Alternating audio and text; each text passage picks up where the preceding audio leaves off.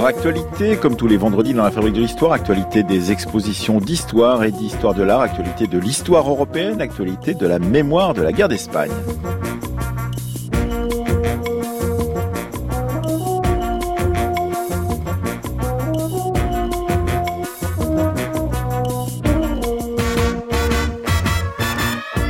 Majeure partie de cette émission de vendredi sera consacrée, comme les matins, la grande table et par les temps qui courent, à l'exposition Le Modèle Noir qui ouvre au musée d'Orsay à Paris mardi prochain.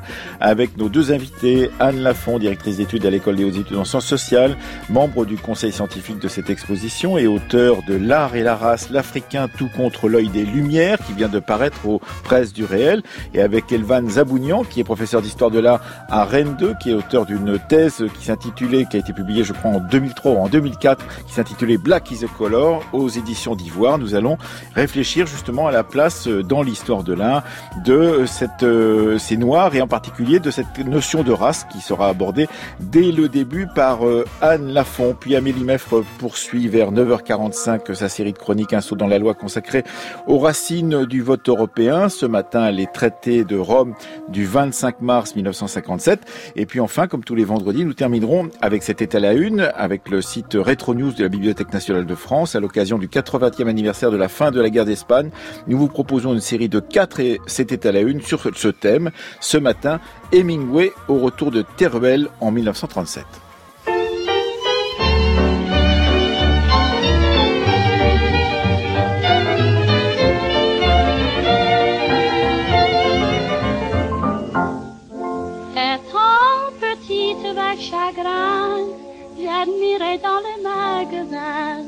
Le teinte pâle de poupées blondes. J'aurais voulu le ressembler et j'ai disais l'air accablé, me croyant seul Bruno monde. Je voudrais être blanche, pour moi quel bonheur si mes seins, mes hanches changent de couleur, les Parisiens à juin le pain se faisaient croire au soleil d'exposer leur rein pour être noir.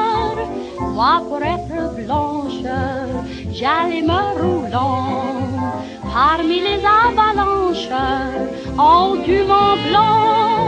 Ce stratagème d'un Aveyron, j'avais de l'air dans la crème d'un petit Je voudrais être euh, blanche, une chanson de Joséphine Baker qui sera dans la journée spéciale autour du modèle noir euh, présente euh, dans la première partie de la grande table entre 12h et 12h30. Donc quand Joséphine Baker cassait les codes du noir avec Magali Léger et Papendiaï. Donc et nous sommes nous avec nos deux invités ce matin, Evan Zabounian, bonjour. Bonjour. Et euh, donc Anne Lafont, bonjour. Bonjour. Vous participez donc euh, à la préparation, vous avez participé à la préparation de cette euh, grande exposition au musée d'Orsay. Vous êtes historienne de l'art et vous publiez, ça tombe bien, deux petits livres exactement en même temps, enfin un gros livre, c'est donc votre habilitation à diriger des recherches qui s'intitule L'art et la race, l'Africain, tout contre l'œil des Lumières aux presses du réel et un tout petit livre dans la collection DI, DITS de l'Institut national d'histoire de l'art qui est une conférence que vous avez l'année dernière, donc à l'Institut Warburg à Londres, une africaine au Louvre en 1800, la place euh, du modèle. Commençons par ce petit livre parce qu'il est exemplaire de ce qu'on peut faire justement autour euh, de certaines œuvres d'art qui présentent donc euh, des noirs en particulier entre le 18e et le début du 19e siècle ce tableau euh, qui, représente, donc euh, euh, un portrait de femme noire, on disait à l'époque un portrait de négresse, date de 1800. Marie Guilmine Laville-Leroux, épouse Benoît, en est l'auteur. Et vous avez fait cette conférence à Londres l'année dernière sur ce petit tableau qui a déjà été analysé par beaucoup d'autres personnes, d'autres historiennes de l'art et qui permet de rentrer justement dans la façon dont on a représenté les Noirs tout au long du XVIe, XVIIe, XVIIIe et XIXe siècle. Oui, absolument. C'est un tableau tout à fait intéressant parce qu'il occupe une place charnière en quelque sorte, euh, je dirais, dans, l'histoire de la représentation des Noirs, et vraiment à cheval entre ce que sera le XVIIIe siècle, où on peut, en, fin de compte, euh, trouver un certain nombre de portraits et de, de représentations qui euh, progressivement tentent d'individualiser les figures noires, les personnalités noires dans, dans le domaine de la peinture, et la notion de modèle, qui est quelque chose de quand même assez différent finalement que l'on trouve au XIXe siècle. Et il se trouve que précisément euh, Madame Benoît, euh, me semble-t-il, pose la première pierre justement de cette, euh, ce travail où on n'est plus seulement dans le portrait, mais aussi dans l'espace collaboratif qui se noue entre le peintre et son modèle. Et puis ce personnage regarde avec beaucoup d'assurance, bien que étant à moitié dévêtu, son sein droit à l'air, regarde donc la peintre avec beaucoup d'assurance. Et vous dites qu'il y a là un, changement de, régime, pourrait-on dire, autour de ce tableau qu'on trouvera d'ailleurs dans l'exposition Le modèle noir. Oui, alors c'est même la, euh, la première pièce d'envergure finalement de l'exposition. L'exposition s'ouvre sur ce portrait-là et je crois que, comme vous le dites, il y a dans le, le, visage donc de Madeleine, puisqu'on a retrouvé désormais son nom, euh, de, de, cette jeune femme noire qui est représentée par Marie-Guillemine Benoît, il y a quelque chose qui n'est pas du tout, qui est à la fois dans un, dans une, je pense, une forme de collaboration et de, euh, comment dire, elle se soumet volontiers à la pause, hein, qui, représente quand même une forme de passivité en quelque sorte, au moins dans, le temps d'exposition. et puis il y a aussi quelque chose qui est de l'ordre de la réserve, malgré le fait que la moitié de sa poitrine effectivement est dénudée. Et euh, bon, on a beaucoup glosé sur ce, sein nu qui renvoie à plusieurs choses, qui peut renvoyer à la figure de Marianne, à la figure de l'Amazone. Et finalement, dans ce petit livre et dans, dans la conférence qui, qui l'a précédé, ce que j'ai essayé de faire, c'est de, de, déplacer un petit peu euh, l'intérêt ou l'interprétation du tableau du côté du modèle précisément. C'est-à-dire d'essayer d'envisager euh, finalement cette nudité pas seulement comme quelque chose qui était euh, subi ou imposé finalement par le regard de l'artiste, même en l'occurrence si c'était une femme, et bien de chercher s'il n'y avait pas dans cette projection finalement de soi à travers son corps la possibilité de penser une forme de subjectivité noire qui qui s'ancrerait finalement dans le corps lui-même. Et j'ai donc renvoyé un certain nombre de figures de femmes noires tant en Afrique que dans les, les mondes coloniaux français, euh, qui sont euh, non pas des Amazones euh, ou autres femmes fortes qui appartiennent à l'histoire occidentale, mais qui sont aussi des femmes qui ont depuis un commerce du corps ou un oui un commerce du corps précisément, ou alors des formes matrimoniales alternatives construit une forme de liberté à partir de ça. Et il me semble que ce tableau-là est emblématique justement de. Oui, vous dites que cette pose altière et noble de Madeleine plaide en faveur d'une personnalité libre et autonome, ce qui, d'une certaine façon, change avec des représentations antérieures euh, que vous avez euh, décrites dans euh, L'art et la race, l'Africain tout contre l'œil des Lumières, un très très beau livre publié avec énormément de représentations et de reproductions publiées aux presses du réel, un, livre qui permet de faire un chemin. Et c'est peut-être ça qui est intéressant, qui correspond aussi à votre présence dans cette exposition du musée d'Orsay dans le Conseil scientifique, un chemin entre la, la fin du XVIIe siècle et euh, la Révolution française, vous prenez comme euh, date euh, butoir à votre travail 1784, le Code noir, 1794, la première abomination de l'esclavage. Et dans cet intermède, vous imaginez, vous travaillez sur les différentes représentations des Noirs dans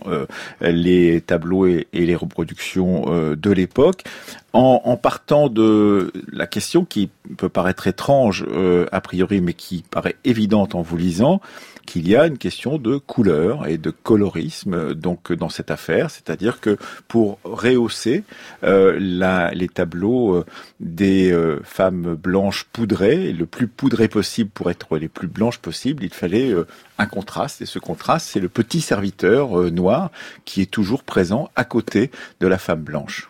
Oui, alors j'ai essayé de... Bon, c'est un, travail un peu de, longue haleine, je dirais c'est un peu à l'opposé du premier livre dont vous parliez.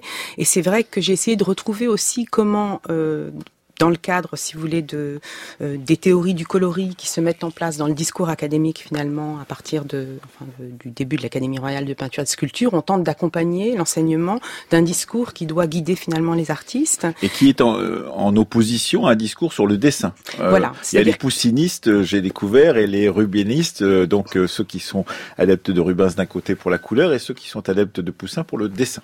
Oui, tout à fait. C'est une vraie querelle. On a aussi nos querelles des anciens et des modernes en histoire de l'art. Et effectivement, euh, dans une première lecture, on voit bien que ça peut être un, je dirais, un débat très internaliste, enfin propre aux, artistes. Mais finalement, lorsque l'on lit un petit peu plus, de manière un petit peu plus approfondie les discours, on se rend compte qu'il y a aussi, c'est traversé finalement par un discours sur la race. C'est-à-dire que euh, il y a dans dans les discours eux-mêmes euh, une conception du sombre et du clair qui sont dans une forme hiérarchique et qui s'activent finalement dans la représentation des êtres humains autour justement des noirs et des blancs. Donc si vous voulez, j'ai essayé de reconstituer comment ces discours-là, qui semblent euh, assez neutres sur le plan euh, politique, articulent une question esthétique et anthropologique et qui découlent finalement d'une représentation de ce qui doit être au cœur de la lumière et de ce qui doit doit être sur les sur les marges finalement comme figure repoussoire ou comme faire valoir et en l'occurrence on le voit se traduire dans les portraits de l'Argilière de Mignard par ces portraits euh, d'aristocrates euh, blancs ou blanches hein, ça peut être des hommes ou des femmes accompagnés en effet de d'un petit euh, page noir d'un petit page noir qui peut être une femme ou, ou, ou un petit garçon ou une, une, jeune fille avec tout un tas d'accessoires qui entrent aussi en ligne de compte des accessoires qui représentent l'exotisme la distance la, et souvent les colonies quand et les même, colonies hein. ben, c'est ça bien voilà. Ouais, tout à fait. Et puis peut-être ce qui est intéressant aussi au XVIIIe siècle, c'est que euh, la plupart de ces images-là se, se, fabriquent finalement dans les, les, ateliers européens. Et donc il y a une, une jonction qui a lieu, qui est la première, qui se prolongera au XIXe siècle et qu'on voit de manière assez flagrante dans l'exposition aussi. C'est-à-dire que se, euh, se, se fonde euh, une iconographie qui vient de, euh, de l'orientalisme, des turqueries, euh, de finalement de la représentation du noir comme gardien du harem et euh, une représentation euh, davantage articulée à la question coloniale et finalement à l'esclavage euh, dans le cadre du monde atlantique.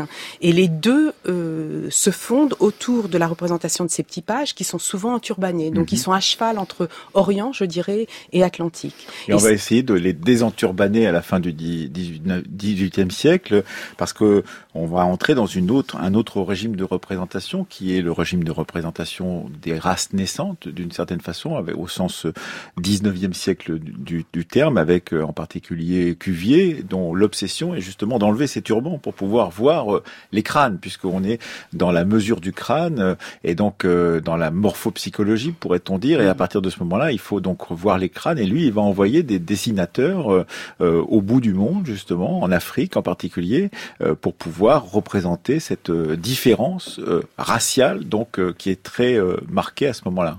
Oui, c'est vrai que les premiers discours anthropométriques et puis les premières, la première société d'anthropologie de Paris, donc en 1799, Société des observateurs de l'homme, euh, donne pour recommandation, dans le cadre d'un texte écrit par Cuvier, de, donne pour recommandation aux dessinateurs euh, de s'abstenir de représenter tout ce qui est de l'ordre de l'ornementation, mais même du tatouage, c'est-à-dire ce qui est euh, vraiment incarné, et de s'en tenir vraiment à... On voit certains de ces dessins où on voit des tatouages sur le, le sur le torse d'un homme, par exemple, et ensuite ces tatouages sont gommés parce qu'en fait, il faut effectivement revenir à une sorte d'essence, euh, d'essence du noir. Voilà, exactement. Et, ce, et je dirais que la conversion autour de 1800, c'est de penser que finalement l'altérité ne se loge plus dans la couleur, même si elle est première dans, je dirais, dans l'expérience de l'autre, mais bien dans les eaux, comme s'il fallait passer d'une science que j'ai appelée molle, finalement, ou éphémère, ou peut-être plus fuyante, qui est celle de, de, la couleur de la peau, vers quelque chose qui serait plus fondamental et qui serait autour des crânes.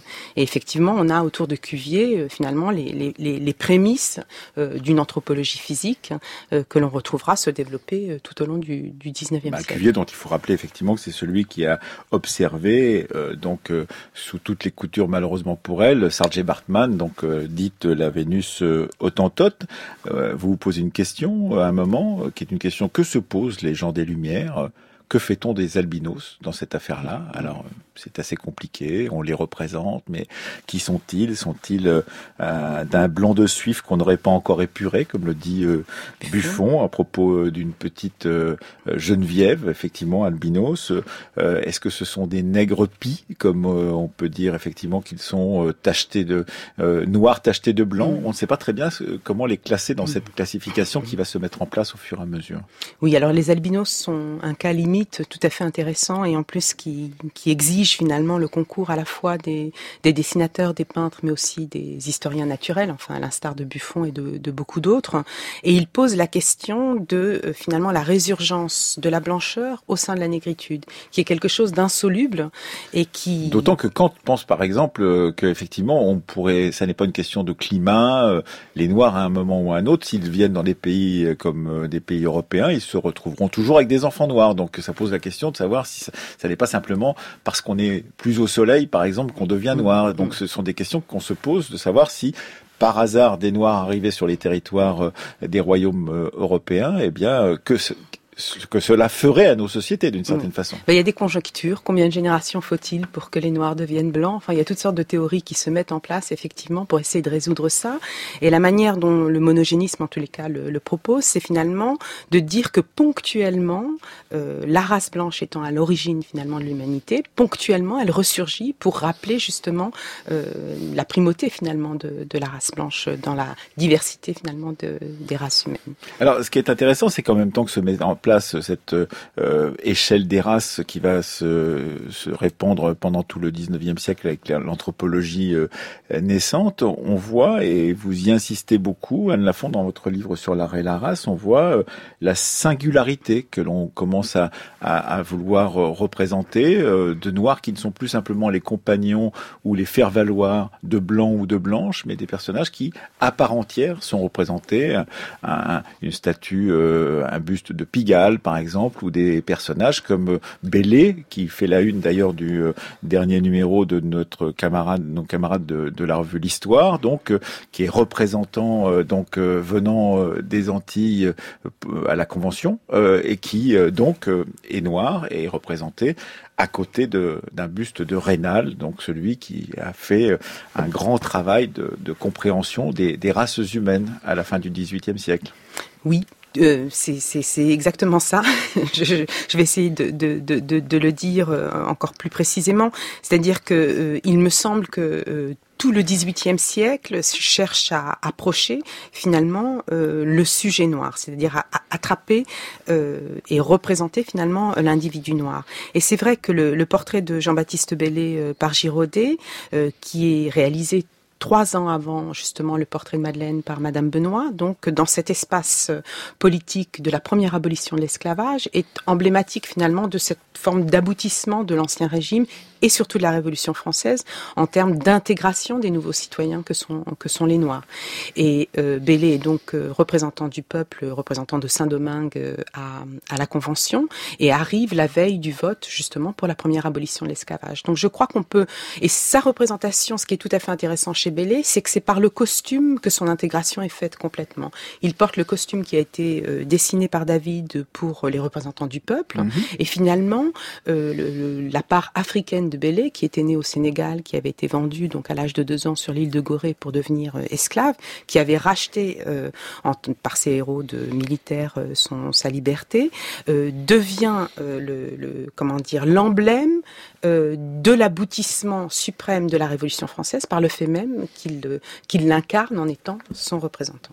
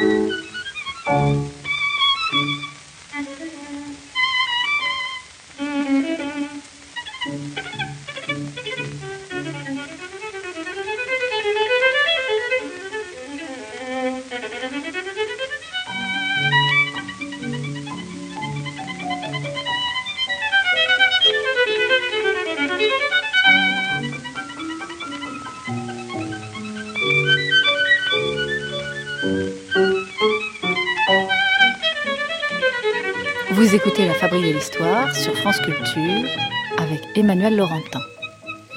Une fabrique de l'histoire euh, à l'occasion de l'ouverture mardi prochain de l'exposition Le modèle noir au musée d'Orsay à Paris. Et on vient d'écouter un extrait euh, d'un titre de Joseph de Bologne, Chevalier de Saint-Georges, donc les Caquets en 1783, interprété ici par Marius Casatsu à l'occasion du tricentenaire du rattachement à la France de la Guadeloupe, de la Martinique et de la Guyane. Ça fait partie de ces personnages qui ont été oubliés un temps et qui sont redécouverts depuis quelque temps le chevalier de Saint-Georges.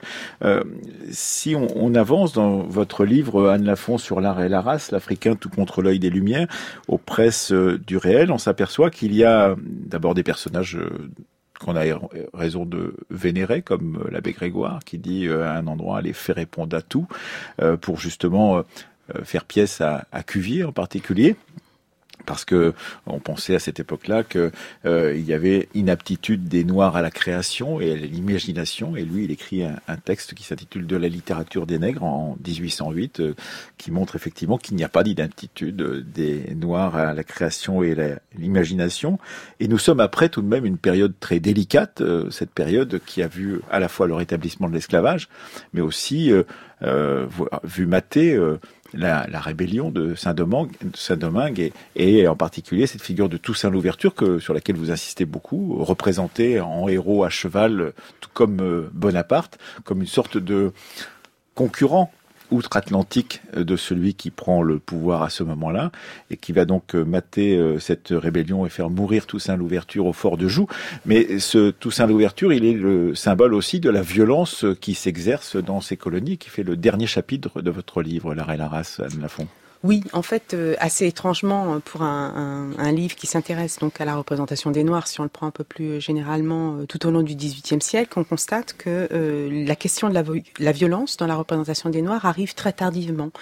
Et je pense que finalement, dans bon, l'éloignement finalement du monde colonial, hein, y est pour beaucoup, puisque la plupart des, artistes qui sont dans ce livre-là et qui sont venus jusqu'à nous, en quelque sorte, sont des artistes français, en tout cas de la métropole, de la métropole, tout à fait, euh, ont donc une, une, relation, je dirais, à la colonie qui n'est pas euh, qui n'est pas intime, qui n'est pas forcément expérimentée. Donc la question de la violence est peut-être un peu plus édulcorée par par l'éloignement, et c'est finalement avec le mouvement abolitionniste, et vous mentionnez effectivement l'abbé Grégoire, mais dès la fin des années 80, fin des fin des années 70, mais au cours des années 80, et puis tout au long des années 90, donc à la toute fin du XVIIIe siècle, que la conscience finalement de la nécessité de sensibiliser les populations à la fin, ou au moins à la fin progressive euh, de, de la traite d'abord et de l'esclavage ensuite, doit passer par des images qui font sens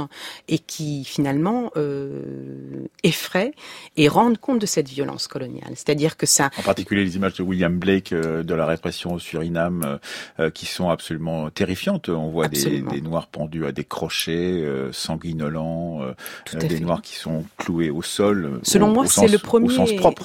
Tout à fait. C'est le premier. au tout début du 19e siècle. Hein. Oui, 1794-95 dans la version anglaise, et puis il y a une version française reprise par Tardieu, qui est un graveur français en 1797. Et à ma connaissance, ce sont les premiers, les premières représentations vraiment de la, cruauté hein, qui s'exerce finalement dans le monde colonial à ce moment-là. Et euh, l'image devient donc la source de sensibilisation le moyen de la propagande, effectivement, de, de, de, l'abolition de l'esclavage. Alors, qui sera la première temporaire, mais qui, euh, euh, chemin faisant, euh, aboutira quand même à celle de 1848. Qu'est-ce qui changera au 19e siècle, puisque vous êtes spécialiste de ce 18e siècle, mais vous avez travaillé à cette exposition du musée d'Orsay sur le modèle noir. Qu'est-ce qui change au 19e siècle avec l'apparition peut-être d'autres figures que celles que vous avez décrites dans notre entretien depuis le début de cette émission Anne Lafont la chose la plus la plus flagrante et je, je dois dire qu'elle s'est confirmée en, travaillant justement euh, au cours de au cours des deux dernières années sur cette exposition, euh, c'est peut-être que euh, à quel point avec la fin de l'esclavage finalement et d'un système colonial qui est celui plutôt d'ancien régime, euh, s'installe comme relais le racisme scientifique, si mm. vous voulez, dans, dans les relations euh, et dans les représentations finalement euh, des Noirs. Donc on a l'abolition de l'esclavage en 1848. pour la France, beaucoup plus tôt pour la Grande-Bretagne. Tout à fait, tout à fait en 1833 pour la Grande-Bretagne et même l'abolition de la traite en 1807 pour la Grande-Bretagne. Et beaucoup plus tard pour, pour le Brésil, par exemple. Pour le Brésil, c'est la toute fin de, du 19e siècle, les États-Unis 1865. Donc c'est vraiment le siècle des abolitions. Mais c'est vrai que euh, ce, vraiment s'articule à cette, euh, cet esclavage qui était fondé donc sur euh, une, une, forme, et, je vais le dire de manière un peu succincte, mais je pense que c'est quand même une, enfin, un schéma qui, qui fonctionne assez bien, c'est-à-dire une, une représentation quand même des Noirs qui, dans le, tout au cours de, de l'esclavage, était justifiée par, par le fait qu'ils n'étaient pas tout à fait humains, euh, voire euh, l'équivalent euh, d'animaux. et le, la fin de cette période-là nécessite une sophistication finalement de, du racisme mhm. et de l'organisation de la société autour de, de distinction et de ségrégation et de, de hiérarchie. Et c'est la raison pour laquelle je pense notamment qu'on a l'essai de, de Gobineau en 1855, c'est-à-dire quelques années vraiment après l'abolition de l'esclavage vraiment. Donc c'est ce qu'on c'est ce qu'on observe. Et dans le domaine des arts, euh, on a euh, et, et c'est vraiment pas du tout pour être euh, enchanteresse, c'est-à-dire euh, il est hors de question de faire une histoire absolument merveilleuse des relations entre noir et blanc en toutes circonstances tout au long du 19e siècle, mais on a néanmoins étrangement et notamment avec l'œuvre de Cordier tout un travail qui est probablement euh, la colonisation avançant, euh, qui tente de passer justement de ce, ce qui était euh, quelque chose d'un peu caricatural, même avec quelques individus dont Bélé, vers la représentation de type ethnique, qui ne sont pas forcément entachés d'un racisme hiérarchique comme Gobineau. Donc on a les bustes de Cordier, on a un Soudanais, par exemple, une Nubienne, une Éthiopienne. Donc on rentre dans une, un affinement finalement de la connaissance de l'Afrique, de la représentation de l'Afrique qui passe au fur et à mesure qu'on la colonise aussi d'une bah, certaine façon. Absolument, absolument. Et vous êtes un peu les héritière en tant qu'historienne de l'art de, de, cette histoire euh, longue. Elvan Zabounian, euh, vous nous avez rejoint et nous sommes très heureux de vous avoir au micro pour, parce que vous avez travaillé il y a déjà très longtemps.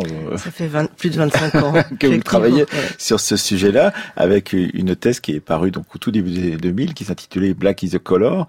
Euh, et qu'est-ce qu'il y a de différent sur en particulier l'émergence d'une scène donc afro-américaine en particulier qui elle-même euh, comporte désormais des artistes eux-mêmes euh, noirs. Donc, qu'est-ce qu'il y a de différent par rapport à ce qui a été décrit euh, depuis la fin du XVIIIe siècle par Anne Lafont dans, dans votre champ d'expérience à vous, Van Zabounian Alors, ce qui est très intéressant, c'est que dès le début du XXe siècle, va se poser avec des figures comme V.B. Du Bois, en fait, cette visualisation de la question noire, notamment par tous En français, on dit Dubois, mais oui, on dit Dubois du, voilà, du bois. américaniste comme vous, donc euh, effectivement. et, et, notamment avec euh, sa participation à l'exposition universelle en 1900, où il va euh, proposer une visualisation graphique de, de ces questions raciales, en fait, très très rapidement et de façon abstraite. Et enfin, abstraite, disons, dans, par des schémas, par une stylisation de cette représentation. Et, et à partir de ce moment-là, dans le contexte effectivement des, des, des arts visuels, disons, ou de la représentation picturale, il va y avoir euh, chez les artistes euh, africains-américains en mhm. particulier une volonté de pouvoir affirmer euh, cette identité noire, parfois de façon extrêmement intéressante, sans passer par la figuration. Et donc ce rapport à l'abstraction va être un moyen de pouvoir s'affirmer dans un contexte, euh, disons, artistique, mais euh, la, la, la, double peine sera renforcée dans la mesure où nécessairement, et c'est l'analyse que j'ai pu faire pendant toutes ces années, c'est que l'historiographie de l'art telle qu'elle a pu s'écrire dans le contexte européen ou américain ou nord-américain a toujours été marquée par le racisme. C'est effectivement l'invisibilisation, puisqu'on est dans une question visuelle ou de modèle ou de couleur, passe très très fortement par cette invisibilisation de et une discrimination raciale.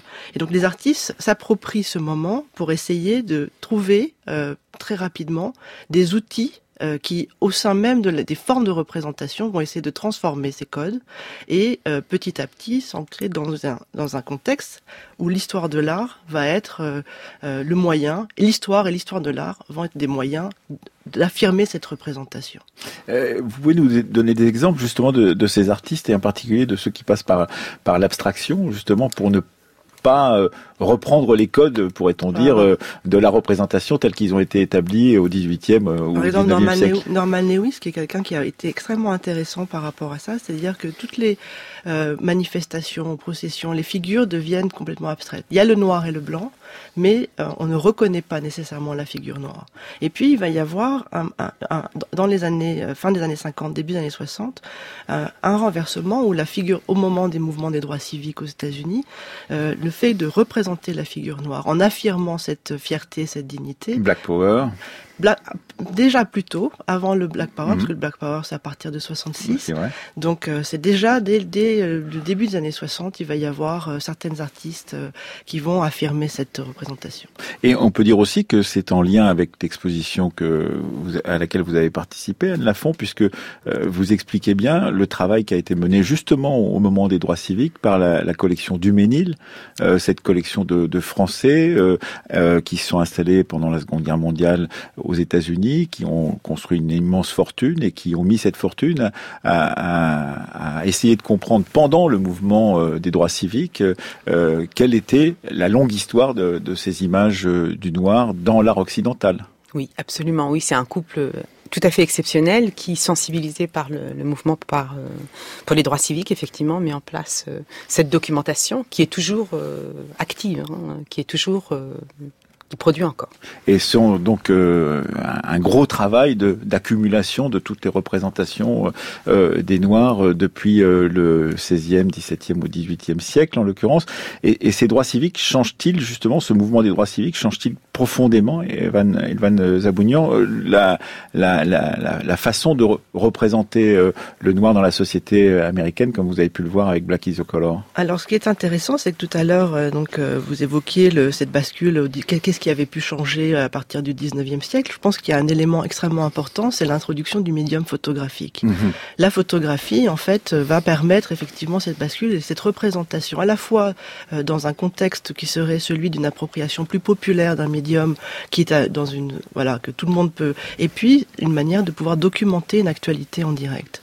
Donc la photographie va jouer un rôle très important dans cette représentation et, et euh, par la suite va être aussi euh, le, comment dire la, la, la, base aussi des le vecteur. voilà le vecteur des représentations à la fois picturales, euh, filmiques, euh, sculpturales. La photographie va permettre effectivement bah, la mise en place d'archives déjà et sur lesquelles les artistes vont pouvoir s'appuyer. Donc il y a une reconduction très intéressante d'un savoir qui passe par l'image et qui serait en particulier l'image photographique. Et dans l'actualité des mouvements des droits civiques, on connaît très, très on connaît toutes ces images de manifestations, euh, on a des, films qui existent également, et qui est une manière effectivement presque militante de pouvoir enregistrer les événements. D'autant que euh, on évoquait, euh, pour finir la partie avec Anne Lafont, la question de la violence, d'autant que cette violence est présente aussi dans cette société américaine des États-Unis de, la fin des années 60, qu'elle est extrêmement présente et que elle fera partie aussi des modes de représentation. Le corps noir n'est pas simplement un corps debout, il est parfois un corps allongé parce que tué par la police, par exemple. Et ça fait partie des, des représentations euh, de ce corps noir, donc euh, dans l'art des années 60, 70, 80. Alors c'est intéressant parce que effectivement, on est dans cette, euh, enfin toute toute les, toute l'histoire des États-Unis est liée très fortement à cette à cette violence et en particulier euh, dès l'abolition de l'esclavage, donc dès la, la, reconduction en fait de ce schéma de violence à partir avec le lynchage qui est complètement institutionnalisé, avec la avec les Strange Foods chantés par Billie Holiday exactement. Et la façon dont d'ailleurs ce, ce, ce, ce, morceau a été très euh, très important pour euh, les artistes visuels aussi, cette manière de pouvoir créer euh, une une forme presque abstraite, à une métaphore, une métaphore et une allégorie. Et, fruits pendus aux arbres. Voilà. et, question du lynchage, à un moment donné, est très, très, est très. Donc la représentation que les artistes contemporains font de la violence ne passe pas nécessairement euh, par euh, une représentation picturale, par exemple, de cette violence, mais par un, un, renvoi aux photographies qui ont pu exister. Parce qu'il y avait une institutionnalisation absolue de euh, la photographie pendant la période du lynchage. Il y a même des cartes postales qui ont été euh, euh, éditées, qui étaient envoyées. Donc il y a des historiens et des chercheurs qui ont interrogé aussi le fait de pouvoir écrire sur une carte postale et quel était le comment le facteur réagissait en fait et comment est-ce qu'on pouvait écrire au dos d'une carte postale et l'envoyer où on voyait par exemple des corps carbonisés, castrés, amputés. Donc il y avait donc cette violence et puis il y avait dans les cartes postales des mises en scène euh, qui reconduisaient, c'est-à-dire les corps étaient mis en scène pour pouvoir être photographiés. Donc, et ces questions-là, en fait, sont très présentes dans certains musées euh, aux, États-Unis, parce qu'il y a toujours cette volonté d'être dans une euh, pédagogie, en fait, par les images et par par la représentation. Et puis, il y a tout de même ce, ce moment, vous l'avez évoqué, du Black Power, où on reprend la main d'une certaine façon. Et on reprend la main et sa propre image. C'est-à-dire que l'on comprend que comme on est dans une société d'image euh, dans ces années 60-70 aux États-Unis, euh, il faut créer des images et que ces images vont participer à, une réévaluation euh, du corps noir, de la, place des Noirs dans la société américaine. Et ça, c'est très important. Il va nous Absolument. Ça, c'est tout à fait, tout à fait dans cette lignée que cela se situe. D'une certaine façon, la croissance de la violence policière, en particulier dans le cadre des manifestations ou autre, ou cette euh, euh, tout ce qui se joue avec le il y a une construction visuelle. Par exemple, le, Black Panther Party va créer son journal. Euh, il y aura il va créer ses codes vestimentaires. Va créer ses codes vestimentaires et ça sera tout tout sera dans cette forme de représentation. Quelqu'un comme Emory Douglas, qui est une personnalité très importante en tant qu'artiste graphiste de ce journal des Black Panther de Black Panther Party, va produire cette ces formes de représentation et dans le même temps, plus la violence euh, donc euh, euh, est importante, plus la forme de, la fierté, disons ce, ce Black mm-hmm. Power qui est aussi cette forme de fierté, va être mise en, place. I'm Black and Pride, voilà. et voilà, avec effectivement aussi une question très importante qui est celle de, l'autodéfense. Et donc visuellement, il faut que ces représentation euh, puissent être euh, euh, des, des, moteurs de, de, de, de, la force politique qui est, qui est engendrée à partir de cette époque. Alors il y a la, coiffure de Angela Davis, il y a les, Nina Simone participant au, festival avec les Black Panthers, entouré justement euh, des gardes Black Panthers. Tout ça, ça participe de cet imaginaire visuel euh, qui est euh, très important. Et, comment, d'une certaine façon, est-ce relayé par un, un, autre type de représentation, le cinéma de la Black exploitation, qui, qui n'est pas exactement sur la même ligne, pourrait-on dire? Ça n'est pas une ligne militante, politique aussi affirmée que le, la Black, le Black Panther Party, mais c'est néanmoins une affirmation de l'existence euh, des corps noirs dans la société américaine par le cinéma? Alors la question du black, euh, de la black exploitation est intéressante parce qu'il va y avoir effectivement beaucoup de cinéastes blancs et Hollywood très rapidement va être extrêmement intéressé par la, voilà ce public euh, euh africain-américain. Jusqu'à Black, Black de Spike Lee. Mais après il va y avoir, il y a quand même deux cinéastes africains-américains très importants à cette période, dont le premier qui est Melvin von Peebles et puis Gordon Parks, qui vont quand même créer une image très très importante à cette période Melvin von Peebles, ça sera euh, le premier euh, succès euh, phénoménal d'un film qui n'est pas inscrit dans l'industrie cinématographique, avec voilà. Et donc ça, lance aussi une esthétique, et je pense que c'est ça qui est très important. L'esthétique des années 60, ce, ce, tournant des années 70 est encore celui que l'on retrouve aujourd'hui comme un code qui va et, et ça permet effectivement quelque chose de très intéressant et dans le même temps ça euh, cache aussi un autre aspect. C'est-à-dire qu'en reconduisant euh, cette esthétique finalement très stéréotypée des années 70, euh, on, annule aussi d'autres formes de, représentation. Oui, et, et, par exemple, ça peut venir jusqu'à aujourd'hui avec un cinéaste comme Steve McQueen euh, qui revient sur la période du 19e siècle avec 12 Years a Slave, mais qui est un cinéaste qui vient de l'art contemporain et qui est passé au cinéma pour pouvoir dire à peu près les mêmes choses que ce qu'il voulait dire dans le, cinéma, mais avec d'autres moyens, avec d'autres moyens, y compris financiers aussi, Oui, oui, alors ça c'est effectivement, alors Steve McQueen, bon, et, en plus est, anglais au, départ, donc c'est la génération des Black British, euh, et euh, euh, il a, en fait, cette question noire a aussi été abordée dans le cadre lui était présent dans le cadre d'une exposition qui faisait hommage à Franz Fanon en 1995 à l'ICA, qui s'appelait euh, Mirage. Parce qu'il faut rappeler aussi, et on n'a pas dit pour euh, Anne Lafont, euh, l'importance de cet espace atlantique, qui n'est pas simplement un espace soit américain, soit européen, mais qui passe par l'Afrique et qui passe par la Caraïbe, et, Franz Fanon fait éminemment partie de, cet espace atlantique. Ah, alors qu'effectivement, c'est une figure, la question du modèle, je pense qu'en tant que modèle noir, la question de, de, de se référer à un modèle, c'est aussi un modèle euh, militant et Peau noire, masque blanc est un livre qui va euh, irriguer, euh, à, l'échelle mondiale. et Steve McQueen, effectivement, est quelqu'un qui... alors les moyens, c'est intéressant parce qu'en tant que cinéaste, il va avoir ses moyens hollywoodiens. Et dans le même temps, comme vous le dites, sa pratique de l'art contemporain est déjà très très fortement inscrite dans la représentation des détails, des corps, la façon dont il filme la peau. Il y a quelques, il se il y a le, gros plan chez Steve McQueen est très important, donc il touche le modèle au plus près. Merci beaucoup Elvan Zabounian d'être venu compléter ce que nous disait Anne Lafont à propos de l'exposition Le modèle noir. Je rappelle que vous êtes auteur d'un livre qui s'intitule Black is a Color, donc c'était aux éditions d'Ivoire.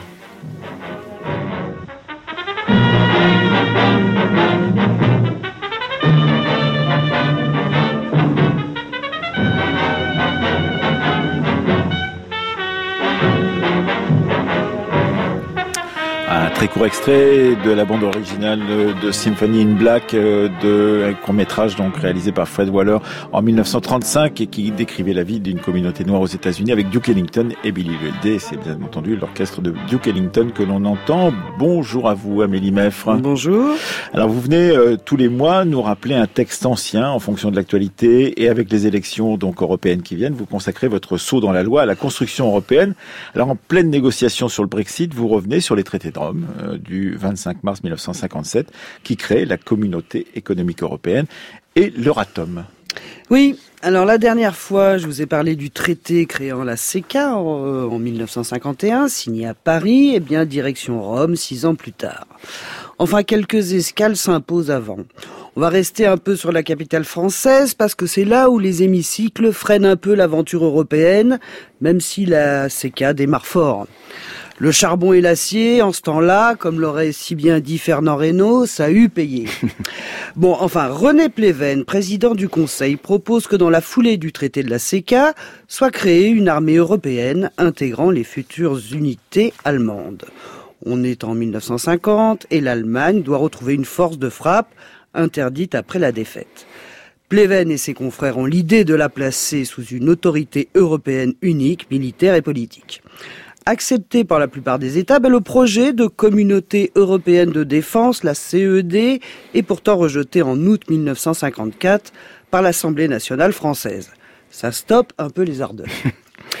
Mais les trois pays du Benelux ne se démontent pas et invitent les ministres des Affaires étrangères des six États membres de la CECA en juin 1955 à Messine afin de relancer l'aventure. Un groupe d'experts est chargé de plancher sur une intégration économique en Europe sur la base d'institutions communes. Alors sans entrer dans les détails, mais pour avoir quand même une idée de l'ambiance qui règne alors, je vous cite Raymond Aron dans le Figaro. La conférence de Messine a été précédée de déplorables querelles autour non des idées mais des hommes. Or, quels que soient les mérites de l'un ou de l'autre, la construction européenne ne doit pas être liée à un nom ou à une équipe. Elle ne peut aboutir qu'à la condition de rallier dans chaque pays une majorité aussi large que possible. Comme quoi, les problèmes d'ego, c'est pas nouveau. Mais bon, passons. En juillet 1955, le comité intergouvernemental créé donc à Messine est présidé par Paul-Henri Spack, ministre belge des Affaires étrangères. Il dresse ce comité en avril 56 un rapport qui préconise donc la création d'un marché commun et d'une communauté de l'énergie atomique. Les travaux vont durer plusieurs mois au château de Val-Duchesse en banlieue bruxelloise pardon, et se répartissent en deux comités, donc d'un côté le marché commun, de l'autre l'Euratom. Les négociations ne sont pas de tout repos. On discute âprement de l'éventuelle association à la CE des territoires d'outre-mer, de l'harmonisation des prestations sociales et du monopole de l'Euratom sur les approvisionnements. En octobre 56, les ministres des Affaires étrangères des six, des six se réunissent à Paris sans trouver un accord. Bon, la relance est sur le point d'échouer. Ah, il faut rappeler qu'en 56, Amélie, ça chauffe un peu partout. Ah oui, ça, on peut le dire. Du côté de l'Égypte, avec la nationalisation du canal de Suez par Nasser, en Hongrie, où les soviétiques font taire les révolutionnaires, et bien évidemment en Algérie, où la guerre d'indépendance se poursuit. Bref, le climat est tendu et ceci explique en partie l'urgence d'un terrain d'entente, notamment franco-allemand. Guy Mollet et Konrad Adenauer trouvent un compromis et les travaux reprennent et progressent rapidement au point d'aboutir donc à la signature des traités le 25 mars 57 à Rome. Le traité instituant la communauté économique européenne prévoit donc la réalisation d'un marché commun sur la base d'une union douanière. Il projette une politique commune des transports et inclut l'agriculture, même si les modalités de la PAC seront définies bien plus tard. Entre-temps, on discute aussi de la création d'une banque européenne d'investissement et d'un fonds social européen.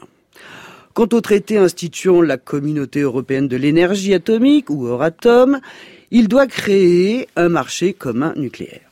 La ratification par les parlements des six États membres va se dérouler sans encombre et les traités entrent en vigueur le 1er janvier 1958.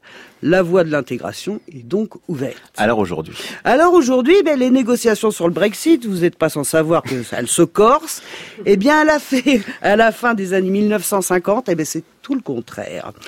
Le Royaume-Uni, qui avait refusé de participer à la CEE, e, eh bien, commence à le regretter. Il faut dire que ses relations avec les États-Unis se tendent un peu après la crise de Suez de 56, et puis son empire colonial se désintègre. Alors les Britanniques, eh bien, ils ne vont pas tarder à poser leur candidature. Suite au prochain épisode. On vous écoutera dans un mois. On peut lire d'Olivier Costa et Nathalie Braque. Le fonctionnement de l'Union européenne par une éditions de l'Université libre de Bruxelles en 2014 et consulter un très riche site, celui du Centre virtuel de la connaissance sur l'Europe. On mettra évidemment le lien sur le site de la Fabrique de l'Histoire à la page d'aujourd'hui. C'est effectivement un site très très riche. Très très riche, on trouve tout. Voilà, exactement. Il est l'heure de retrouver maintenant, c'était à la une, la dernière séquence du vendredi dans la Fabrique de l'Histoire avec le site Retro News de la Bibliothèque nationale de France.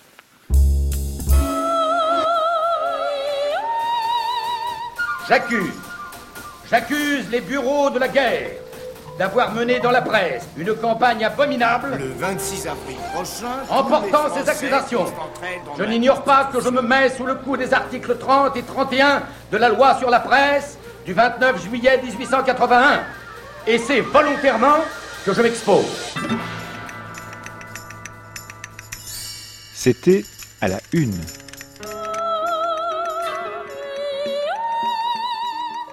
Ce soir, 30 décembre 1937.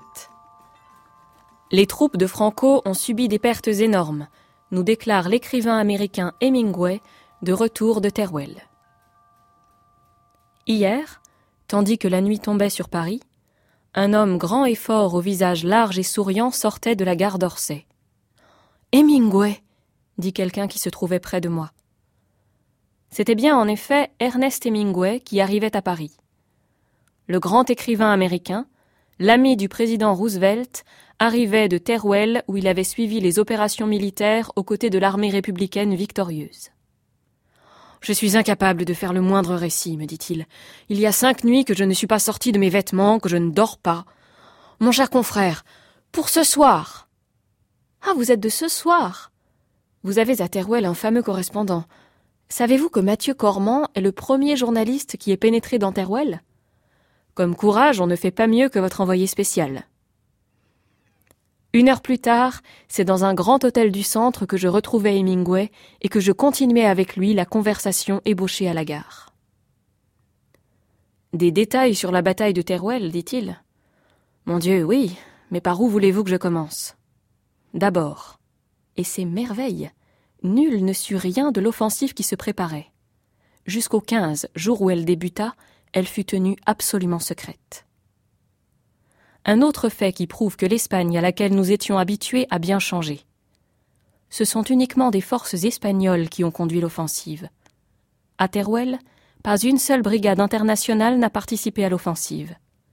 Les soldats républicains ont dépensé là des trésors d'héroïsme et d'impatience.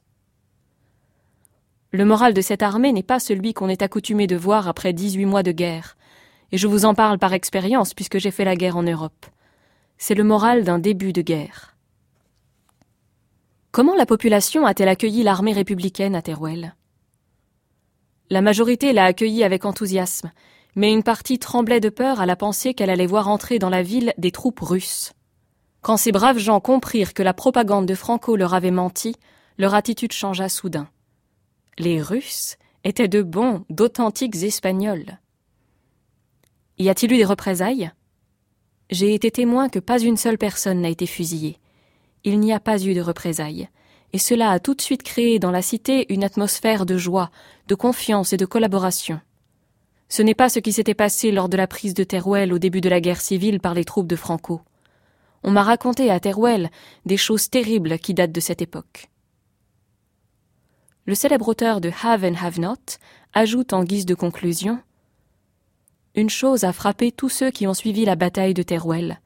Ce sont les progrès formidables réalisés par l'armée républicaine, qui est maintenant devenue une armée offensive. J'ai fait la guerre en Europe il y a vingt ans, et depuis cette époque, je n'avais pas vu manœuvrer une armée avec tant de discipline et de souplesse. Cette armée est maintenant au point, elle est formidablement organisée. Quant à l'aviation républicaine, elle est nettement supérieure à l'aviation de Franco. Je crois que les affaires d'Espagne nous réservent de grosses surprises.